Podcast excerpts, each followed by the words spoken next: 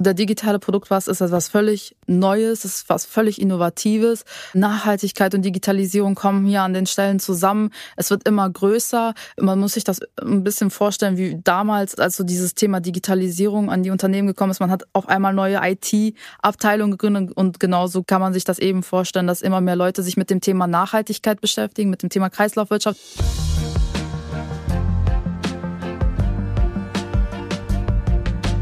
Hi und hallo, herzlich willkommen zu einer neuen Ausgabe von unseren Reviergeschichten. Mein Name ist Thorsten Knippertz. Heute geht's um etwas, womit wir eigentlich alle täglich zu tun haben. Um Plastik zum Beispiel, um Verpackungen. Im Rheinischen Revier, vor allem entlang der Rheinschiene, gibt es sehr viel chemische Industrie. Die produzieren ja jede Menge Kunststoffe für Verpackungen oder Elektrogeräte und brauchen dafür sehr viel Erdöl. Das soll sich aber ändern. Der fossile Rohstoff soll zukünftig durch erneuerbare Quellen ersetzt werden, zum Beispiel indem Plastikmüll recycelt wird. Davon gibt's ja jede Menge, vom Plastikmüll in der gelben Tonne zum Beispiel. Ganz so einfach ist das aber nicht. Bisher wird das wenigste Plastik recycelt, sondern verbrannt oder in andere Länder exportiert. Und warum das so ist, auch darüber spreche ich mit meinem heutigen Studiogast. Sie arbeitet für ein Projekt, das sich R-Cycle nennt, also das R von Recyceln und Cycle als Hinweis auf das Thema Kreislaufwirtschaft. Ob das doppelt gemoppelt ist, frage ich später. Ich sage erstmal Hallo. Hallo Alina Ott. Hi Thorsten. Ja, schön, dass du da bist. Wir starten gleich mal mit der Frage und haben uns vorher aufs Du geeinigt. Ja, also äh, nicht, dass sich jetzt einige wundern, warum wird eigentlich so wenig recycelt? Wieso werden so viele Kunststoffe verbrannt oder dann eben in andere Länder verschifft? Also Kunststoff ist nicht gleich Kunststoff. Ähm, in der Regel besteht eine Verpackung aus verschiedenen Kunststofftypen, verschiedenen Schichten und das macht es am Ende sehr schwierig, diese Schichten auch wieder auseinanderzubekommen, weil jede Schicht hat seine eigenen Eigenschaften. Die einen äh, Kunststofftypen sind äh, gut, was das Thema äh, Sauerstoffbarriere angeht, die anderen wiederum gegen Wasserstoff. Also jede Kunststofftyp hat so seine eigenen Vorteile und Eigenschaften. Und ähm, ja, wenn man jetzt an das Recycling denkt, wo ich dann einen sortenreinen Strom habe, äh, haben möchte und dass die Verpackung nachher wieder zu einem hochqualitativen Produkt werden soll, wird es schwierig, diese Schichten noch wieder auseinanderzubekommen. Ah, okay, das macht so schwierig. Hast du vielleicht mal ein Beispiel für so einen äh, Kunststoff-Mischmasch?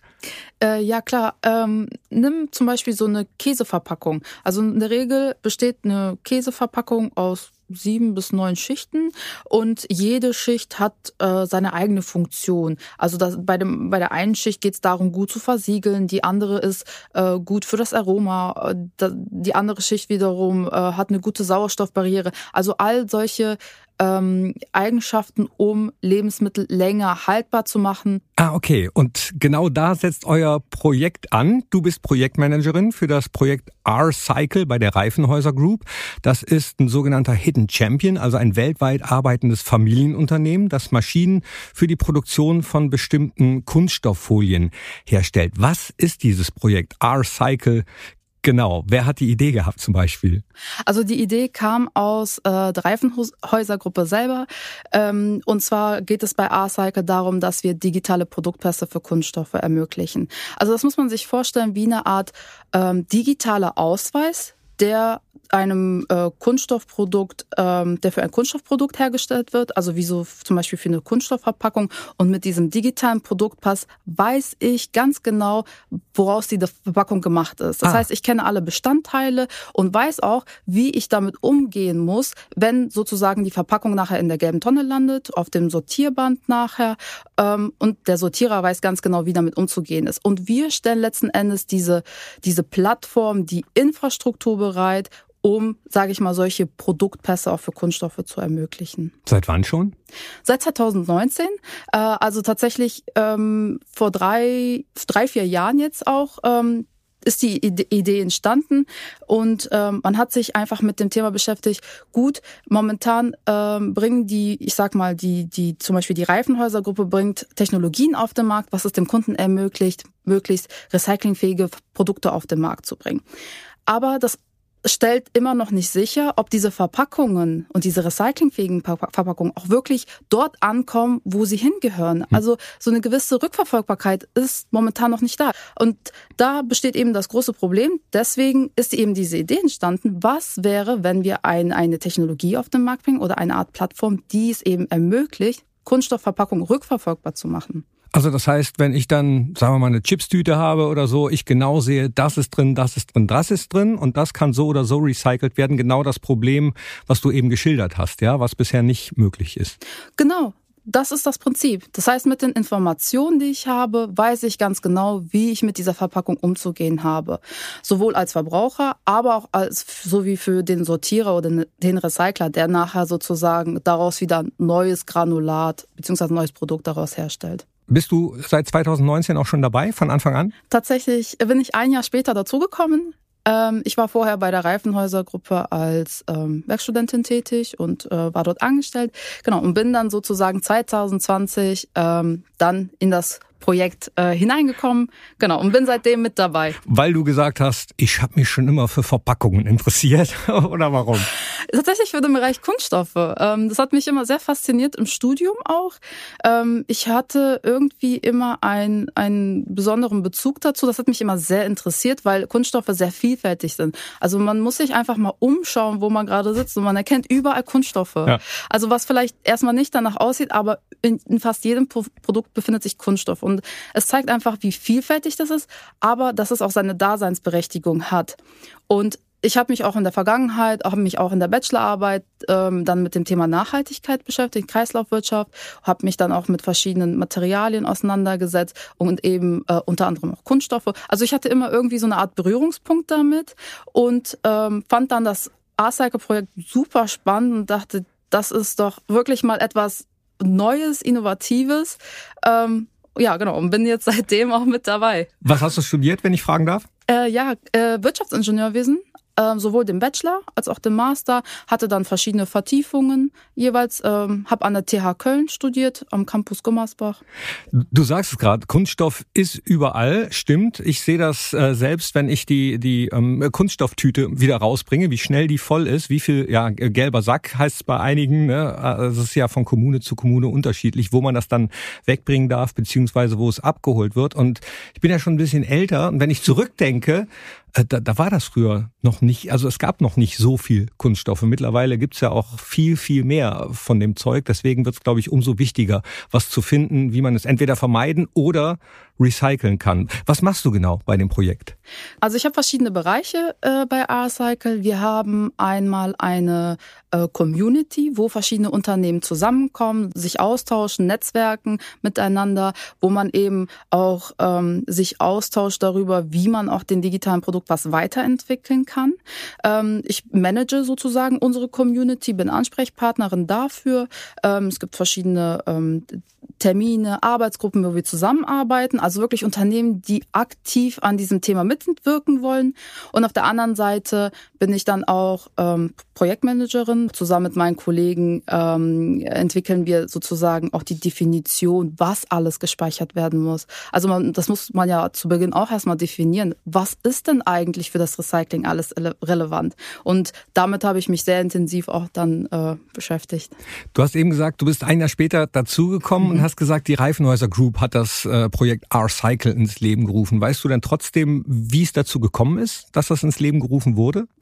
Reifenhäuser selbst bringt ja, mm, ist ja Maschinenbauer und äh, bringt Technologien auf den Markt, um, ich sag mal, unter anderem Kunststoffprodukte zu produzieren. Typische Endprodukte sind Folien, Fliese und, und, und. Und man entwickelt Technologien so weit, dass man sagt, okay, unsere Kunden können nun äh, recyclingfähige Produkte auf den Markt bringen, aber letzten Endes ist die äh, Rückverfolgbarkeit eben nicht sichergestellt. Und dann hat man sich wirklich äh, hingesetzt und überlegt, wie können wir unsere Produkte so zurückverfolgen, dass sie letzten Endes auch wirklich wieder zu hochwertigen Produkten verarbeitet werden können. Diese Idee wurde dann ähm, 2019 auf der größten Kunststoffmesse der Welt, hier in Düsseldorf tatsächlich, äh, findet die alle drei Jahre statt, wurde das erstmal auch vorgestellt. Ne? Wie, wie, wie reagiert der Markt da drauf? Und wir sind tatsächlich, oder beziehungsweise die Kollegen sind sehr auf auf eine sehr gute Resonanz gestoßen. Also es ist etwas, was Innovation, Digitalisierung und Nachhaltigkeit vereint. Diese Kernthemen und dass man gesagt hat, okay, das ist wirklich etwas, was der Markt braucht. Und genau, und dann hat man das immer weiterentwickelt und darüber hinaus ist ja auch die Europäische Kommission schon so weit gegangen, dass, ähm, ich sag mal, in einem Paper ähm, tatsächlich auch gefordert ist, dass Produkte, also nicht nur Kunststoffe, sondern Produkte generell wie Batterien, Textilien zukünftig auch rückverfolgbar sein müssen, damit man weiß, wie man sozusagen am, am Lebensende damit umzugehen hat. Und dann haben wir gesehen, okay, wir haben den Nerv der Zeit getroffen und das ist genau die richtige Richtung, in die wir sozusagen laufen müssen. Ja, voll. Also es ist ein absoluter Gamechanger, vor allem weil es immer wichtiger wird und weil es nicht nur wichtiger wird, sondern irgendwann auch absolut relevant. Ohne das geht es dann eben nicht mehr. Du hast gerade, fand ich ganz schön gesagt, äh, hier in Düsseldorf, eure Firma sitzt aber in Troisdorf zwischen Köln und Bonn. Auch das ist rheinisches Revier. Gibt es denn eigentlich noch andere Firmen mittlerweile im rheinischen Revier, die bei R-Cycle mitmachen? Mm, genau, also hinter R-Cycle selbst sitzt das Unternehmen ProData, die sozusagen für die Plattform zuständig ist, diese Infrastruktur, diese, dieses System geschaffen hat. Ähm, und darüber hinaus gibt es noch das EECC.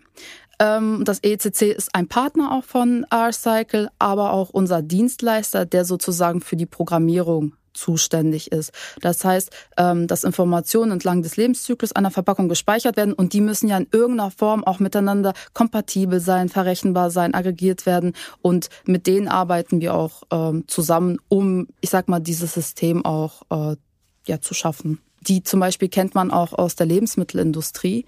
Dieses Thema Rückverfolgen kommt nämlich genau aus diesem Bereich. Also wenn man zum Beispiel mal in den Supermarkt geht und sich einfach mal eine Fleischschale nimmt und den QR-Code scannt, weiß man ganz genau, wo stand die Kuh auf welcher Weide, was ist damit passiert, also wo kommt das Hackfleisch her. So eine gewisse wirklich Rückverfolgbarkeit.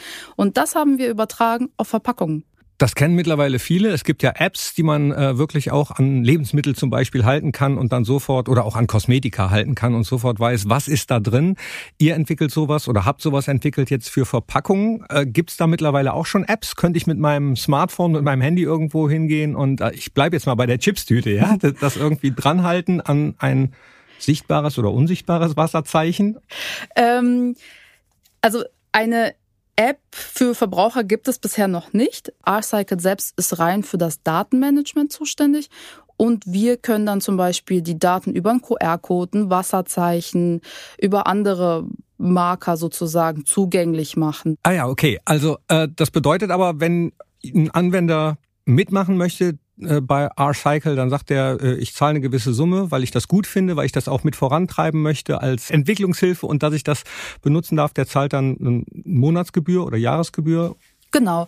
Also wenn er mitmachen möchte, zahlt er im Prinzip eine Monatsgebühr und äh, hat dann sozusagen den Zugang zur Plattform, kann die Daten schreiben, kann die Daten lesen von, von seinem Lieferanten, wenn er sie natürlich freigibt und kann dann sozusagen mit den Daten agieren. Also kann sie auch natürlich auch weitergeben und sagen, mein Kunde benötigt jetzt bestimmte Informationen. Ich möchte die Plattform dazu nutzen, weil das Ganze eben interoperabel ist. Ist ja auch cool. Also je mehr bei einem Modell mitmachen, desto günstiger ist es ja auch für die Anwender oder Kunden, sage ich jetzt mal. Man kennt das alles von, von Handys. Ich vergleiche das jetzt einfach mal mit verschiedenen Stecksystemen, ja, mit verschiedenen Kabeln oder so. Es ist ja viel einfacher, wenn es eins gibt und sich alle auf eins einigen können. Und das stimmt. euer Wunsch wäre wahrscheinlich, dass alle sich auf R-Cycle einigen. Genau, dass wir sagen, wir sind eine neutrale Plattform, wo eben jeder darauf zugreifen kann, so dass jeder die Möglichkeit hat, die Informationen einzusehen, zu lesen, zu schreiben und und und. Also ähm, es wird schwierig, wenn es verschiedene Systeme sind.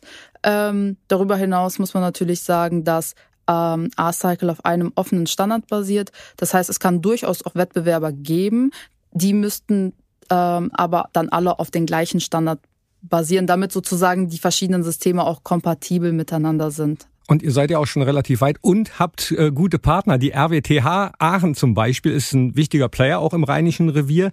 Das Institut für Kunststoffverarbeitung, das IKV da, ist Partner bei eurem Projekt. Was macht das Institut? Genau.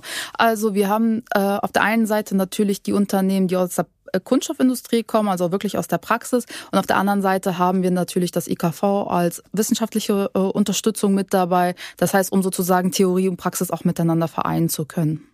Geht ihr auf Unternehmen zu oder kommen die Unternehmen auf euch zu, um bei dem Projekt mitzumachen? Oder mhm. wahrscheinlich beides? Beides, genau, genau. Zu Beginn, als wir gestartet sind, sind wir erstmal auf die Unternehmen zugegangen, haben denen von dieser Idee erzählt, ähm, haben dann, äh, sage ich mal, das Konsortium gegründet, wo wir gemeinsam daran entwickelt haben. Und mittlerweile kommen aber auch die Unternehmen auf uns zu und sagen, hey, wir wollen etwas tun für die Kunststoffindustrie. Wir wollen, ähm, dass es eine Kreislaufwirtschaft gibt für, die, äh, für, für Kunststoffe, für Kunststoffverpackungen. So kommen dann Unternehmen auch direkt auf uns zu und wir schauen, wie wir dann äh, eine gemeinsame Lösung entwickeln können. Und wenn ihr auf die Unternehmen zugeht, was sagt ihr dann? Was ist der Mehrwert? Wenn ihr sagt, werdet Partner, äh, was haben die davon?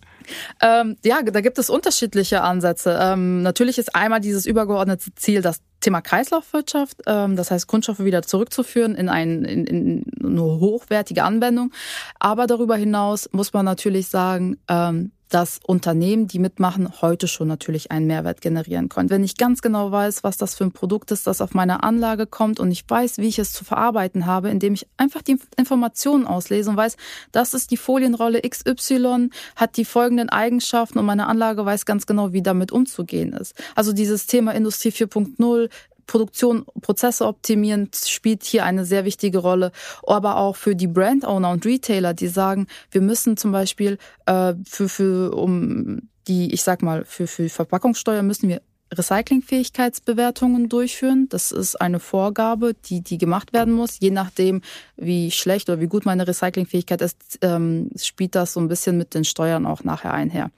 So, ähm, Momentan ist das sehr aufwendig für die. Man muss sich vorstellen, die haben hunderttausende Produkte auf dem Markt, zig Lieferanten. Ähm, die Kriterien, wie man eine Bewertung durchführt, ähm, unterscheidet sich von Land zu Land. Das ist ein Riesenaufwand für die, den die auch Jahr für Jahr erneut durchführen müssen, weil immer wieder neue Kriterien zu, äh, hinzukommen. Das, und wenn ich jetzt aber die Möglichkeit habe, das einfach digital also Informationen digital mit dem Produkt mitzuliefern, kann ich diese Information einfach einschleusen in, in so ein Tool und kann mir das automatisch auch, äh, ausgeben lassen. Also wie gut oder wie schlecht ist die recyclingfähig? Also dieses Thema Digitalisierung, effizienter werden, spielt hier eine enorme Rolle. Aber das heißt, ihr habt Daten aus ganz Europa? Also das ist ein, tatsächlich ein weltweites Projekt. Wir haben auch zum Beispiel Projekte in China, in Mexiko, aber natürlich auch wieder in Deutschland. Ähm, also letzten Endes ist unser Ziel, dass eben alle mitmachen, damit wir eben die Möglichkeit äh, schaffen, äh, wirklich Kreislaufwirtschaft zu schaffen und alle mit an Bord zu holen. Und dass es so nachverfolgbar ist, dass man auch äh, alle Lieferketten zum Beispiel alles weiß, äh, was wo drin ist. So, jetzt könnte ich mir vorstellen, dass viele Unternehmerinnen und Unternehmer nicht nur aus dem Rheinischen Revier, denn der Podcast wird ja mittlerweile über die Grenzen hinaus gehört, da mit gespitzten Ohren sitzen und sagen, oh ja, da will ich mitmachen. Wo muss man sich melden? Also gerne bei mir, einfach direkt kontaktieren. Äh, Geht aber auch natürlich über die A-Cycle Homepage, äh, sowie über auch über äh, unseren Direktor Benedikt Brenken, der ebenfalls für das Projekt zuständig ist. Also wir freuen uns auch immer über Kontaktanfragen. Da packen wir die Kontaktdaten auf jeden Fall in die Show Notes des Podcasts, aber die Adresse können wir ja trotzdem schon mal sagen, das ist r-cycle.org, ne? Richtig. Genau, da einfach mal vorbeisurfen. Äh, ist wahrscheinlich auch eine ziemlich gute Idee, denn immerhin produziert jeder EU-Bürger im Jahr rund 180 Kilo Verpackungsmüll pro Nase. Also das ist, ähm, ja, das ist ein Brett, ne? Und das wahrscheinlich, weil es heute noch viel billiger und einfacher ist, Kunststoff aus frischem Rohöl herzustellen, als aus Kunststoff, der schon mal in einem Produkt verwendet worden ist. Ist das der Grund? Ähm, es ist tatsächlich so, dass, ähm, ich sag mal, Neuware ähm, zum einen günstiger ist ähm, zum anderen aber auch ähm, eine bessere Qualität aufweist. Das ist auch so ein bisschen die Herausforderung für die Kunststoffindustrie, weil ähm, Neuware eben wesentlich attraktiver ist, sage ich mal, als ähm, recyceltes Material oder beziehungsweise Material, was vorher eine Verpackung war und eben wieder zu äh, ja, zu Rezyklat verarbeitet wurde. Weil Verbraucherinnen und Verbraucher immer noch ein bisschen Berührungsängste haben mit recycelten Produkten oder warum? Ähm, ich glaube, dass die, die, die ähm, Hemmschwelle mittlerweile etwas äh, gesunken ist. Ich glaube, Verbraucher sind mittlerweile ähm, auch ja deutlich mehr bereit, auch mal zu, zu nachhaltigen Produkten zu greifen, auch wenn es jetzt gerade nicht ähm, vielleicht ganz so attraktiv aussieht wie vielleicht so eine weiße, ähm, schön bedruckte Verpackung, sondern dass Verbraucher auch, ähm, sag ich mal, mittlerweile ja eher bereit sind, auch mal zu, zu gräulicheren Produkten äh, zu greifen, die vielleicht schon mal einen zweiten Zyklus eben hinter, hinter sich haben. Du hast eben was erwähnt, äh, da weiß vielleicht nicht jeder, was das ist. Äh, GS1 Standard. Das war zwischendurch mal äh, zu hören, dieses Wort. Was ist das genau? Ähm, ja, eine wichtige Frage. Ähm, GS1 ist, äh, steht für Global Standards, ist eine Orga Organisation, die sich um weltweite Standards kümmert. Äh, also ganz vereinfacht gesagt, wenn ich jetzt in einen Supermarkt gehe und mir jegliche Verpackung schnappe, einfach mal auf die Rückseite gucke, da unten finde ich ja den Barcode mit einer Nummer, die nachher auch über die Kasse gezogen wird, wo dann der Preis ersichtlich wird. Diese Nummern und dieser Barcode, das ist der bekannteste Standard von der G-Swan. Heißt, ganz vereinfacht gesagt, wenn ich diese Nummer habe, weiß ich ganz genau, das ist das Supermarktprodukt aus dem Lidl mit, also das folgende Punkt. Ich kann es ganz genau zuordnen. Das ist oder Aldi oder Rewe oder, äh, genau, oder, oder Netto. Genau, genau, genau. In jedem, äh, in, in jedem Supermarkt finde ich das sozusagen.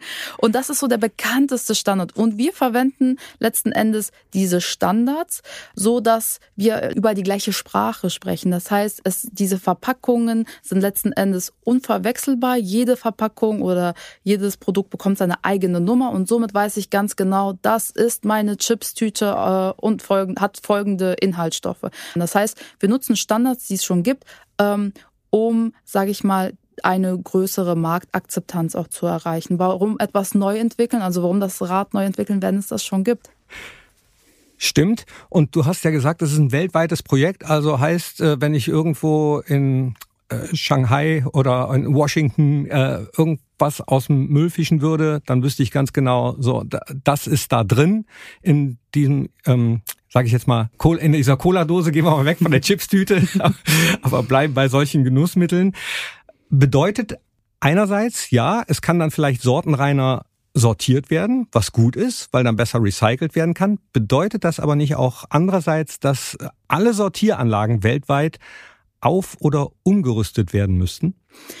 Ähm, aufgerüstet in dem Sinne, dass Sortieranlagen die Möglichkeit haben müssen, diese Information auszulesen, ganz schnell und automatisiert. Man muss sich vorstellen, man muss sich jetzt mal so ein Sortierband vorstellen, da fliegen die Verpackungen mit drei Meter pro Sekunde. Das ist eine enorme Geschwindigkeit und da müssten ganz schnell äh, diese Daten ausgelesen werden. In der Hinsicht ja. Ähm, aber ähm, hilft aber auch zum Beispiel bei manuellen Sortierungen. Also es gibt Länder, wo manuell Verpackungsmüll sortiert wird. Und wenn ich jetzt ein Smartphone habe und auf die Daten zugreifen kann, kann das demjenigen auch helfen zu sagen, okay, ich sammle nicht nur das ein, wovon ich weiß, was es ist, sondern kann viel mehr mit den äh, mit dem Verpackungsmüll anfangen, weil ich eben Auskunft habe über alle Verpackungen. Also ist kein Problem, würde gehen. Ähm, es oder, würde gehen, ja. Oder, also, ist realistisch. Also ja, genau, das ist realistisch. Gibt es noch andere Ziele bei R-Cycle? Ähm, wie gesagt, also das Thema Sortierung, äh, Kreislaufwirtschaft, Recycling ist die eine Seite. Wir wollen aber natürlich dem Kunden ähm, darüber hinaus noch Mehrwerte liefern, wie man Informationen heute schon nutzen kann. Also dass man sozusagen die äh, die, die, die Anwender auch dahin bewegt, heute schon Mehrwerte zu generieren, sei es über das Thema Industrie 4.0 Produktion zu optimieren oder effizienter werden in, in ich sag mal, Recyclingfähigkeitsbewertung oder wenn es darum geht, Rezyklate ähm, äh, rückverfolgbar zu äh, machen und nachzuweisen, dass man sie wirklich auch in den Produkten eingesetzt hat. Jetzt bin ich mal ein bisschen gemein. Du hast eben selbst gesagt, es gibt ja auch noch andere Projekte äh, dieser Art. Ähm, was macht denn R-Cycle besser als diese. Äh, wenn ihr was besser macht, würde mich natürlich freuen, weil es aus dem Rheinischen Revier ist.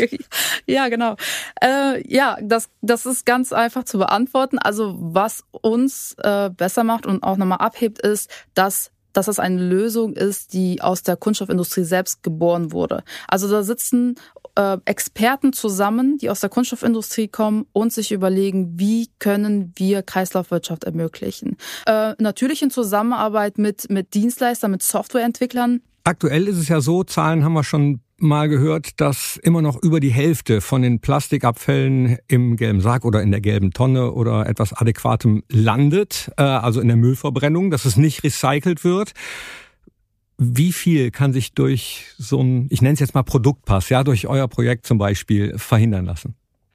Theoretisch könnten alle Verpackungen in irgendeiner Form recycelt, wiederverwendet werden, äh, ob chemisch recycelt oder mechanisch recycelt. Weil letzten Endes ähm, könnte es ja viele weitere Sortierfraktionen geben, die über der heutigen Zahl hinausgehen. Also ich nenne mal einmal Aluminium, dann haben wir verschiedene Kunststofftypen und, und, und.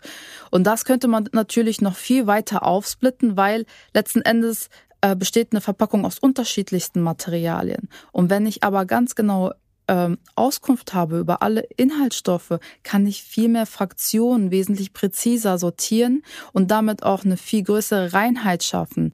Das heißt, das, was heute in der Verbrennung landet, könnte zukünftig äh, dann für, für ein neues Produkt wieder genutzt werden. Okay, und verschiffen müssten wir dann vielleicht auch nicht mehr so viel. Das wäre sehr wünschenswert, aber 100 Prozent ist, glaube ich, unrealistisch. Ne? Also wie, wie was wäre realistische was wäre eine realistische Zahl? Ähm, also ich würde mal sagen, wenn wir zwischen 80 und 90 Prozent der, der Verpackungen wirklich wieder zurückführen könnten, ähm, hätten wir wirklich unser Ziel erreicht. Hört sich gut an. Jetzt kommen wir zu einer Rubrik, die nennt sich Kurz und Knackig. Um dich noch ein bisschen besser kennenzulernen, würde ich dich bitten, auch kurz und knackig drauf zu antworten. Drei Fragen haben wir vorbereitet. Hier kommt Nummer eins. Welches oder welcher ist dein Lieblingsort im Rheinischen Revier? Aachen. Okay. Lieblingsgetränk? Kölsch. Okay, zählen wir auch auf jeden Fall dazu. Ne? Das Rheinische Revier ist groß. Nehmen wir mal Mönchengladbach, Heinsberg, Erkelenz, Aachen. Ähm, Lieblingsgericht? Himmel und Erd. Oh, passt dann auch zum Kölsch, auf jeden Fall. Absolut. Ja, danke für diese Antworten. Wenden wir uns wieder dem Projekt zu. Die Welt hat ja inzwischen verstanden, dass wir unseren Plastikmüll unbedingt reduzieren müssen. Die EU hat äh, vor ein paar Jahren angefangen, beispielsweise Einwegplastik wie Strohhalme äh, zu verbieten. Im November hat sie jetzt eine neue Verpackungsverordnung auf den Weg gebracht, die in Europa überall diskutiert wird. Das heißt, wahrscheinlich werden bald strengere Regeln kommen. Und deswegen ergreift die Verpackungsbranche lieber jetzt schon die Initiative. Kann man euer Projekt auch so deuten? Wir aus der Kunststoffindustrie müssen natürlich etwas tun, um den Verboten entgegenzuwirken. Ähm, Kunststoff hat natürlich seine Daseinsberechtigung und äh, letzten Endes ist Kunststoff ein wertvoller ja, Werkstoff, ähm, den wir heute in jeglichen ja, Formen Größen, äh, in jeglichen Produkten finden. Und ähm, wir müssen heutzutage wirklich daran arbeiten, Kunststoff auch wieder in den Kreislauf zu führen, damit Kunststoffe sozusagen auch zukünftig noch ihre ähm, ja noch noch ihren Zweck erfüllen. Ähm, genau, weil letzten Endes werde ich es oder wird es schwierig sein, wirklich alle Kunststoffprodukte durch verschiedene andere Materialien zu ersetzen. Deswegen müssen wir selber auch aus der Kunststoffindustrie hier aktiv werden. Und du hast gesagt, das Thema ist grundsätzlich sehr nützlich für die Verpackungsbranche. Da geht es um Industrie 4.0, also äh, die umfassende Digitalisierung der industriellen Produktion ist auch auf jeden Fall äh, ein Stichwort. Das heißt, dass durch Daten, dass durch Digitalisierung alle Prozesse schneller und effizienter stattfinden sollen. Und dadurch kann ja auch Energie und dadurch können Ressourcen gespart werden. Äh, kann der Produktpass dabei auch helfen? Ich würde mal sagen, äh, ich nehme die Antwort mal vorweg. Ich sag mal ja, aber wie?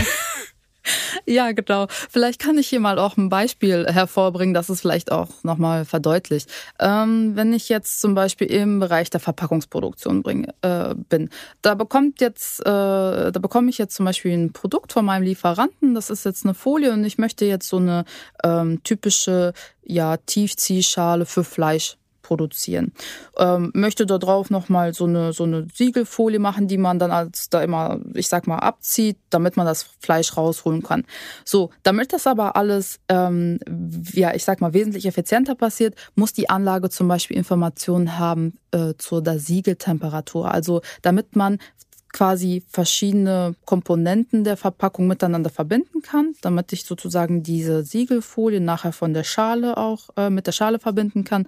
Und dazu muss die Anlage eben diese Auskunft haben. Zu welchen Temperaturen muss ich siegeln? Wenn ich jetzt das Produkt vorliegen habe und meine Anlage liest sich das Ganze automatisiert aus, weiß ganz genau, zu welchen Temperaturen sie sich einstellen muss und kann dann ganz effizient und ganz einfach ähm, diese Verpackung sozusagen produzieren, indem sie dann schon ganz genau weiß, zu welchen Temperaturen gesiegelt werden muss.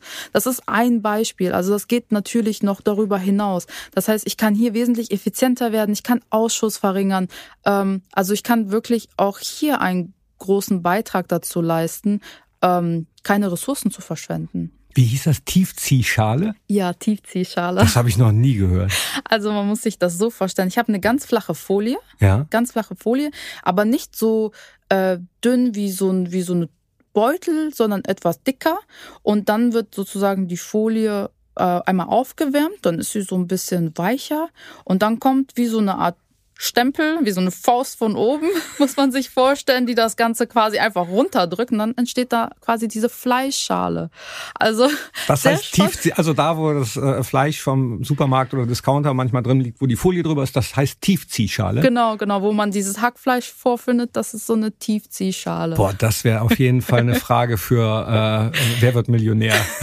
Absolut. Was ist eine Tiefziehschale? Ah, nee, finde ich gut. Aber was du gerade gesagt hast, finde ich auch spannend, nämlich, ähm, dass es dann ja eben die verschiedenen Elemente gibt bei Verpackungen und das soll ja dann äh, dann die Anlage herauslesen können. Aber was ist denn, wenn das äh, zerstört ist? Also wenn da so eine Gummibärchentüte schon zerrissen ist oder so, dann muss ja im Prinzip auf jedem Fetzen dieser Tüte, auf jedem Fetzen der Verpackung müssten ja diese Informationen sein, mhm. die digitalen. Äh, geht das?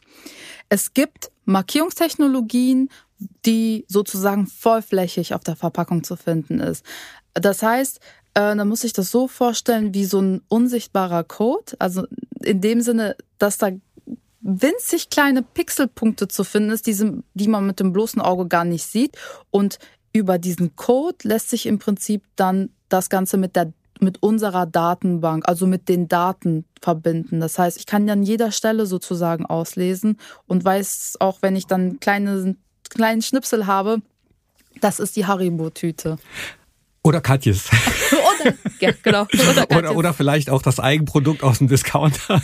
Je nachdem, genau. was es da gibt. Trolleys gibt's glaube ich, auch noch. Ne? Wir bleiben bei Süßigkeiten. Wir bleiben nur bei ungesunden Sachen, sehe ich gerade. Aber äh, habe ich überhaupt nichts gegen als Süßigkeitenliebhaber. Wunderbar. Aber müssen sich dann die Produktdesignerinnen ähm, und Designer umstellen oder äh, ist das halt äh, völlig wurscht, weil es unsichtbar ist, wie du gesehen, äh, gesagt hast? Ja, das ist tatsächlich so, dass die Produktdesigner sozusagen, ähm, ich nenne es mal das Design, das Layout, was nachher dann auf die Verpackung kommt, das wird sozusagen einmal umgewandelt, so dass man dann äh, wirklich auch das Design hat plus Markierung. Also es muss tatsächlich geändert werden. Aber das funktioniert für jede Verpackung, ne? Nicht nur Lebensmittel, nicht nur äh, ungesunde Süßigkeiten oder sonst irgendwas. Genau. Ne? Um das genau. klarzustellen, falls jetzt irgendjemand hier von einem Unternehmen ist, der sagt, ach Mist, ich stelle gar keine Gummibärchen her.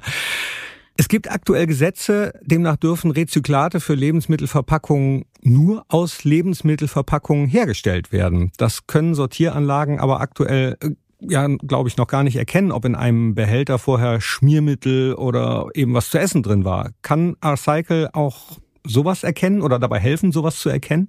Arcycle kann helfen dabei, sowas äh, als, ich sag mal, Datenpunkt mit äh, aufzunehmen. Das heißt, ich speichere nicht nur Inhaltsstoffe über die Verpackung, sondern ich kann auch noch zusätzlich ab, äh, angeben, womit diese Verpackung befüllt ist. Waren es Lebensmittel, waren es medizinische Produkte oder auch gefährliche äh, Inhaltsstoffe. Ähm, also letzten Endes kann ich diese Auskunft mitgeben und der Sortierer kann dann zum Beispiel hingehen und sagen, so, ich möchte jetzt wirklich nur eine Fraktion bilden für Lebensmittelverpackungen. Und Arcycle ist mit äh, noch über 50 anderen Partnern außer der RWTH Aachen, äh, zum Beispiel auch mit dem äh, Fraunhofer Institut oder den Fraunhofer Instituten oder mit anderen Industriepartnern wie Siemens in einem sogenannten KI-Hub Kunststoffverpackungen engagiert. Äh, das wird äh, gefördert, das Ganze. Wie kann denn künstliche Intelligenz, wie kann KI helfen, zu einer echten Kreislaufwirtschaft Cradle to Cradle beizutragen? Mhm. Ähm, genau, also das wäre jetzt äh, parallel zu dem Thema Markierungen anzusehen, also dass ich mit Hilfe von künstlicher Intelligenz ähm, Verpackungen oder Kunststoffprodukte auf dem Sortierband erkennen kann. Das ist die folgende Gummibärchentüte oder das ist die, der folgende Joghurtbecher sozusagen, also durch eine gewisse Bilderkennung. Und kann aber natürlich auch helfen im Bereich der Produktion, wenn es darum geht, Designs zu optimieren ähm, oder auch Produktion zu verbessern. Wie weit ist man da? Ähm, es gibt viele Entwicklungen auch und da deswegen gab, gibt es auch dieses Forschungsprojekt. Wir sind ähm, vor wenigen Monaten gestartet mit dem Forschungsprojekt, das heißt noch äh, relativ am Anfang. Genau, und wir sind mit R-Cycle ebenfalls mit dabei. Und die Bundesregierung hat sich ja im Koalitionsvertrag einer sogenannten nationalen Kreislaufwirtschaftsstrategie verpflichtet. Das heißt, sie will unter anderem Produktpässe einführen, damit Verbraucherinnen und Verbraucher immer wissen, wo ein Produkt wirklich herkommt, was darin enthalten ist. In dem Zusammenhang soll die Abfallvermeidung durch gesetzliche Ziele und ökologisch vorteilhafte Mehrweg-, äh, Rücknahme- und Pfandsysteme sowie auch Branchenvereinbarungen gefördert werden. Da sind wir wieder bei Förderung. Macht sich das denn für euch irgendwie bemerkbar? Für R-Cycle? Ähm, letzten Endes kann R-Cycle auch an diesen Stellen helfen. Also R-Cycle ähm, kann nicht nur helfen im Bereich, ähm, ja, ich sag mal, gelbe ähm, Tonne ähm, oder gelber äh, Sack, sondern kann auch helfen für andere Produkte. Das heißt, auch wenn es im Bereich Mehrweg geht, wo kam welches Produkt her, was, wie muss ich damit umgehen und, und, und. Also auch an dieser Stelle sind Informationen immer hilfreich. Das heißt, auch im Bereich Pfandsysteme könnte R-Cycle äh, helfen, ganz genau ähm, Produkte rückverfolgbar zu machen. Könnte es vielleicht helfen, wenn die Politik jetzt sagt, wir machen einfach alles teurer, zum Beispiel durch eine neue Steuer, ähm, was neue Plastikprodukte äh, ausmacht, oder wenn man neue Plastikprodukte aus frischem Rohöl produzieren möchte, dass das einfach teuer wird? Könnte das helfen? Ähm, ich glaube, dass äh, dass das eine große Herausforderung sein würde für die Regierung, äh, in, in äh, ich sag mal, da ähm, einzugrätschen. Ähm, es wird würde leichter sein, und das ist auch etwas, was jetzt kommen wird, zu sagen, es wird eine Steuer geben für ähm, Produkte, die kein Rezyklat enthalten. Das heißt, es wird günstiger für die Anwender sein, Produkte auf den Markt zu bringen, die bereits Rezyklat enthalten. Das heißt, ich zahle weniger Steuern sozusagen für ähm, ja, für, für den Einsatz von Rezyklat in Produkten. An dieser Stelle kann die äh, Regierung regulieren und helfen. Als du bei R-Cycle angefangen hast, da warst du, glaube ich, bei Reifenhäuser, wenn ich das richtig verstanden habe, allein in dem Projekt. Jetzt seid ihr schon zu zehnt, habe ich gehört, gelesen. Stimmt das? Ähm, als ich eingestiegen bin, war ich nicht alleine. Ähm, es waren bereits mein, äh, einige meiner Kollegen mit dabei, ähm, aber über, ich sag mal, über die drei Jahre sind noch weitere Kollegen hinzugekommen, weil dieses Thema sich äh, rasant entwickelt. Wir sehen immer mehr Bedarf. Wir sehen, dass von der Seite der Regierung hier immer mehr Informationsbedarf gefordert ist. Deswegen brauchen wir an äh, verschiedenen ähm, in verschiedenen Bereichen immer mehr Unterstützung, ähm, angefangen über die Entwicklung bis hin zu zum Bereich Kommunikation, das auch nach außen hin zu entwickeln. Also da gibt es ja, da gibt es viele Bereiche, wo wo wir ja, Unterstützung und Kollegen benötigen. Ah, das wollte ich gerade fragen. Unterstützung ähm, heißt auch, dass ihr Potenzial für Arbeitsplätze habt, ja? Ähm, in Troisdorf, im Rheinischen Revier. Genau, also wir suchen gerade tatsächlich auch einen äh, technischen Leiter. Ähm, Mist, kann ich nicht. ähm, vielleicht kennst du ja jemanden, ja. den du empfehlen kannst. Oder auch da an euch wenden? Ja, genau, gerne an uns wenden. Ähm, Genau. Und äh, wir sehen auch immer, dass das Thema größer wird. Das heißt, wir werden an allen Ecken immer wieder äh, weitere Kollegen benötigen. Darüber hinaus ist das ja auch nicht nur bei uns so, sondern unsere Partner, die da mitmachen, die haben ebenfalls ihr Stellen, sage ich mal, Kollegen und Personal zur Verfügung, die sich mit dem Thema beschäftigen. Das heißt, das Ganze ist nicht nur bei uns äh, präsent, sondern auch in den einzelnen Partnerunternehmen. Ja, ich glaube, das ist eine irre Chance. Ne? Also äh, das ist wie so ein weißes Blatt, was jetzt nach und nach bemalt werden muss und immer voller wird. Ich glaube, dass da eine Riesenchance ist. Also dass das eine Schlüsselindustrie sogar werden kann im Rheinischen Revier und die Zukunft äh, mitgestaltet werden kann. So, wie siehst du das? Absolut, absolut. Also der digitale Produktpass ist etwas völlig äh, Neues, ist was völlig Innovatives. Äh, Nachhaltigkeit und Digitalisierung kommen hier an den Stellen zusammen. Es wird immer größer. Ähm, wie, man muss sich das ein bisschen vorstellen, wie damals, als als so dieses Thema Digitalisierung an die Unternehmen gekommen ist. Man hat auf einmal neue IT-Abteilungen gegründet und genauso kann man sich das eben vorstellen, dass immer mehr Leute sich mit dem Thema Nachhaltigkeit beschäftigen, mit dem Thema Kreislaufwirtschaft. Was glaubst du, wie lange wird es dauern, bis wir dann so einen digitalen Produktpass das erste Mal im Handel auf einem Produkt auch wahrnehmen können? Also es wird sicherlich noch einige Monate dauern, einen Produktpass zu erstellen für, für Kunststoffprodukte oder generell für Produkte. Passiert nicht von heute auf morgen. Ja, es ist auch ist sehr komplex, aber ihr seid ja dran, ihr seid dran, das ist gut. Und ich bin dann sehr gespannt, wann ich dann den digitalen Produktpass auf meinen Einkäufen im Supermarkt finden kann, dann werde ich auf jeden Fall an dich, werde ich auf jeden Fall an euch denken. Und wenn jetzt Unternehmen aus dem Rheinischen Revier oder darüber hinaus interessiert sind, gerne mitmachen möchten, wir haben es gehört, ich äh, wiederhole das aber gerne nochmal, die können sich gerne bei dir melden. Danke, dass du uns äh, so ausführlich zu dem Thema erhellt hast, Alina. Ja, vielen Dank, Thorsten, für die tolle Moderation toll, äh, das zu erfahren. Und äh, es ist alternativlos, meiner Meinung nach. Und damit sind wir auch schon am Ende unserer heutigen Episode. Alternativlos ist auch diesen Podcast zu abonnieren. Bitte äh, gebt ihm viele Sterne, viele Daumen nach oben, wo immer man das auch tun kann.